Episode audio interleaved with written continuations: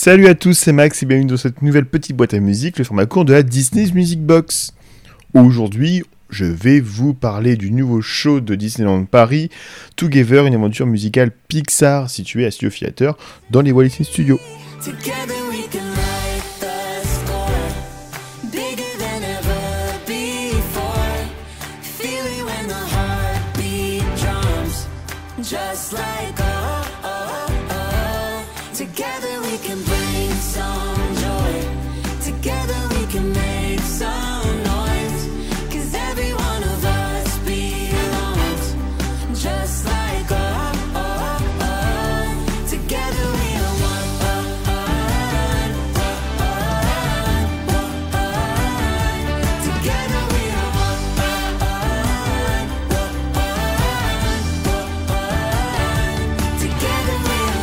Together, une aventure musicale Pixar, est un show qui a été annoncé à la D23 en 2022.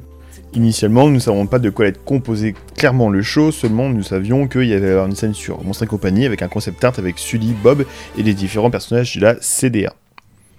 Alors plus tard, en fait, on apprendra que c'est l'histoire d'un enfant, Charlie, qui a écrit une chanson, donc Together, et en fait, on apprend que sa partition s'est envolée à travers différents endroits de sa chambre, qui va donc mener à différents films des studios Pixar.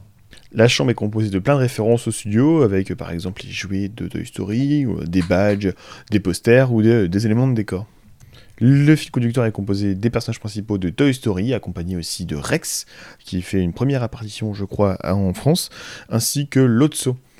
Chacun des personnages a pour mission d'aller chercher donc sa feuille de partition dans les différents films. Et donc on retrouve les différents univers des films de Toy Story, Lao, Monstre et compagnie, Le Monde de Nemo, ainsi que Coco. Si vous voulez en savoir plus sur la conception de ce show, je vous invite à l'écouter le podcast de Rien que d'y penser, où Nagla nous fait un petit retour de son entrevue avec les différents concepteurs du show lors de l'événement presse. L'histoire en elle-même ne m'a plutôt pas choqué. Le fil rouge est fait avec le personnage de Toy Story qui récupère chacune des partitions à chaque fin de tableau, de la même manière que Mickey qui apprend toujours une forme de magie à chaque fin de tableau de Mickey le magicien. L'introduction et la conclusion du film sont totalement filmées. On y voit le personnage de Charlie en fait apprendre sa partition qu'il a donc composée. C'est selon moi l'un des points faibles du show. Cette partie filmée en fait paraît totalement euh, déconnectée du reste du, spectacle qui se plonge vraiment dans un univers totalement euh, imaginaire. L'action est composée d'une chanson conductrice qui s'appelle donc Together, qui est interprétée par un orchestre de 8 musiciens sur scène, ainsi qu'une bande-son préenregistrée par un orchestre à Nashville, diffusée en fond. Cet orchestre prend une place importante dans ce spectacle. Chaque musicien a au moins une interaction avec l'action. On notera par exemple l'idée incroyable d'avoir un solo de saxophone sur un tableau dynamique et efficace. Et je ne dis pas ça parce que je suis saxophoniste. Les arrangements de Together sont vraiment sympathiques, plutôt dans le style de chacune des chansons. J'ai beaucoup aimé aussi l'idée d'avoir du Mickey Mouse Sing en live, qui est plutôt difficile lors euh, du chaos et lors de l'envol de la partition dans la chambre. Cependant, j'ai trouvé que l'utilisation de l'orchestre était un petit peu en deçà. Chaque instrument a vraiment son moment soliste, on le voyait bien, on le comprenait bien. Mais le problème, c'est qu'avec la bande-son en plus, parfois les deux se mélangeaient vraiment beaucoup trop et l'orchestre n'était plus assez mis en valeur. C'est peut-être un problème de mixage le jour où moi j'y suis allé. Je pense vraiment que musicalement et visuellement, les musiciens doivent être plus mis en valeur. Je vais essayer de faire une description tableau par tableau par rapport à ce que je m'en souviens aussi, parce qu'il n'y a pas encore de captation audio ni vidéo proposée par Disneyland Paris du show Together. Je vais essayer aussi de ne pas spoiler, je vais faire de mon mieux parce que je suis pas le meilleur au niveau de ne pas spoiler les trucs. Par exemple, je sais pas si vous le savez, mais à la fin du Titanic, le bateau il coule. Donc, les différentes sections avec euh, Toy Story euh, sont plutôt rigolotes, assez narratives, euh, très enfantines, mais en même temps, il faut que le show plaise aussi à tout le monde. Sachant que les tableaux des différents films sont quand même assez imposants. J'ai trouvé que l'équilibre français-anglais était plutôt bien respecté, et même le français était encore bien mis en valeur, ce qui était plutôt agréable.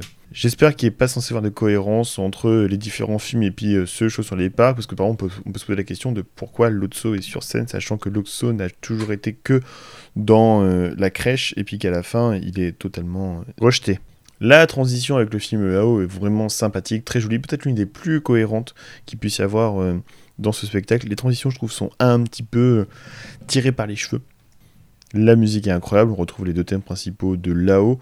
hein. on retrouve donc Married Life pour l'arrivée de la partition vers la maison. Et puis on retrouve ensuite le thème principal lorsqu'il y a les différentes discussions entre Carl, Russell et puis euh, Doug. Cependant, la scène paraît un petit peu vide et manque beaucoup de rythme. Je pense que c'est quelque chose qui pourrait être un peu plus euh, vivant. Aussi, mais là c'est un problème de placement, nous étions plutôt sur le côté de la salle, et euh, on voyait un petit peu les décors arriver, il manquait un petit peu la magie vis-à-vis des écrans et des décors physiques. Mais ça, c'est tout, c'est un problème qui se résout assez vite, le temps que tout se mette en place. La transition avec Monstres et compagnie et le jeu des portes est vraiment bien amené et plutôt sympathique. J'aime beaucoup la séquence de Monstres et compagnie avec une musique rock très très rythmée, très très dynamique, vraiment qui amène quelque chose de vraiment euh, assez stressant. Un peu comme dans le film, hein, on retrouve euh, Sully et Bob euh, essayer de cacher euh, ce monde des humains auprès des personnes de la CDA. Et ce côté un peu stressant, espionnage, fébrile, à la manière de Mission Impossible par exemple, se ressent très bien ici et euh, vraiment donne une, une- une séquence très très rythmée. C'est vraiment une séquence qui pour moi visuellement avec le jeu des écrans, avec les personnages, avec les chorégraphies et avec la musique s'en sort très très bien. Ensuite euh, la transition vers la chambre de Charlie et euh, l'océan et donc le monde de Nemo est vraiment grosse et un petit peu vulgaire. Pour ma part, je n'ai pas vraiment compris comment on est arrivé de la chambre de Charlie jusqu'à l'océan. Je trouve vraiment que ça manquait de finesse, ou alors si vraiment j'ai compris, je trouve ça vraiment mal réussi. Cependant, l'univers créé, les fonds marins, ainsi que l'arrivée des personnages sont vraiment très bien réalisés. J'aime beaucoup aussi l'arrangement euh, rock jazz de euh, La mer de Beyond the Sea, interprété à la fin du film de 2003 par euh, Robbie Williams. La cassure entre les deux univers du tableau est vraiment nette, mais elle est vraiment très bien réalisée dans un nouveau rythme assez incroyable à la séquence. C'est rythmé, il n'y a pas de temps mort, on s'amuse vraiment jusqu'à la fin de la séquence, tout est vraiment bien réalisé. Alors le problème, c'est comme je disais, si la transition de la chambre de Charlie vers le monde de Nemo est ratée, et ben au final, le retour euh, de l'océan vers la chambre de Charlie a le même problème. De la même manière que, aussi émotionnel qu'elle soit, la transition vers euh, l'univers de Coco et le monde des morts euh, paraît un petit peu euh, tiré par les cheveux. Le tableau de Coco se divise en deux parties. Une première partie dans le noir avec des jeux de lumière noire, ainsi que la deuxième partie vraiment qui se situe dans le monde des morts. On peut vraiment souligner la qualité de la prestation dans le noir des différentes chorégraphies, des différents effets. C'est euh, c'est émotionnel, c'est très fin. La musique aussi accompagne vraiment toute cette ambiance qui nous plonge dans ce monde des morts. C'est euh, très très fort. C'est une séquence que j'ai beaucoup aimée. Ensuite, les arrangements différentes chansons du film Coco interprétées par euh, Miguel sont euh, très réussis, sans euh, grande audace de la part de Disney. Il n'y a pas de changement de style. hein. On reprend un style vraiment latin pour pouvoir interpréter les chansons. En même temps, qu'est-ce qu'on peut faire de mieux vis-à-vis de ça? Été, je pense, plutôt une hérésie de faire un changement total de style. La séquence est longue, la séquence est rythmée, il y a beaucoup de décors, il y a beaucoup d'éléments de surprise. Vraiment, euh, c'est un peu comme tout le reste du show. hein. Je suis vraiment surpris par, euh, euh, par, par, la tonne d'éléments qu'il peut y avoir sur scène au moment, où on le voit, à part malheureusement sur la scène de là-haut. À part sur le fait que revenir à une séquence filmée vraiment cinématographique sur un spectacle vivant, très bien réalisé, qu'on a pu voir juste avant, la fin est vraiment réussie. Je trouve ça intéressant, cette idée de. euh, on peut croire en soi, on peut réussir à arriver jusque là où on veut, euh, avec vraiment quelque chose de très très calme, de très très doux.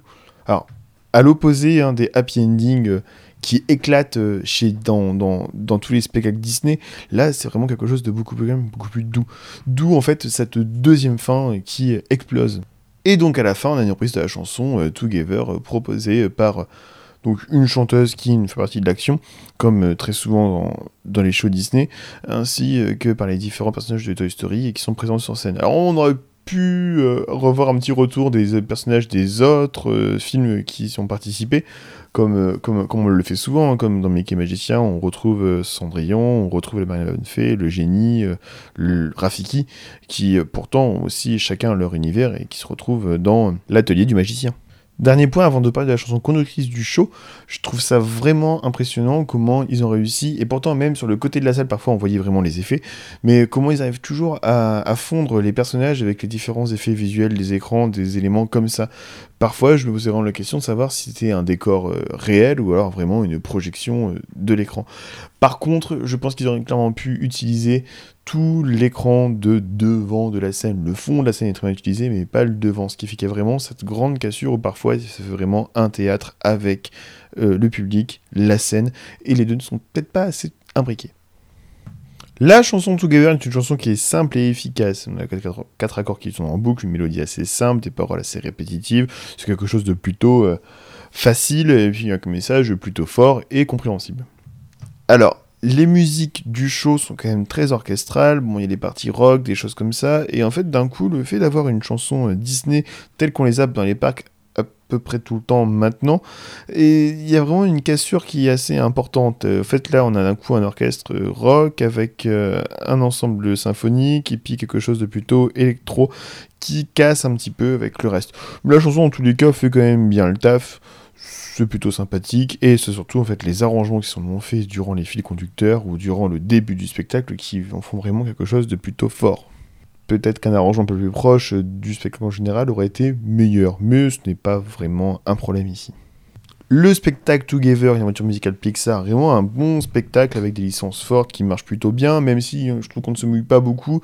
Par exemple, on aurait pu mettre une séquence sur Alerte Rouge, qui a quand même une grosse séquence avec un concert, ou même Saul qui se concentre principalement autour de la musique.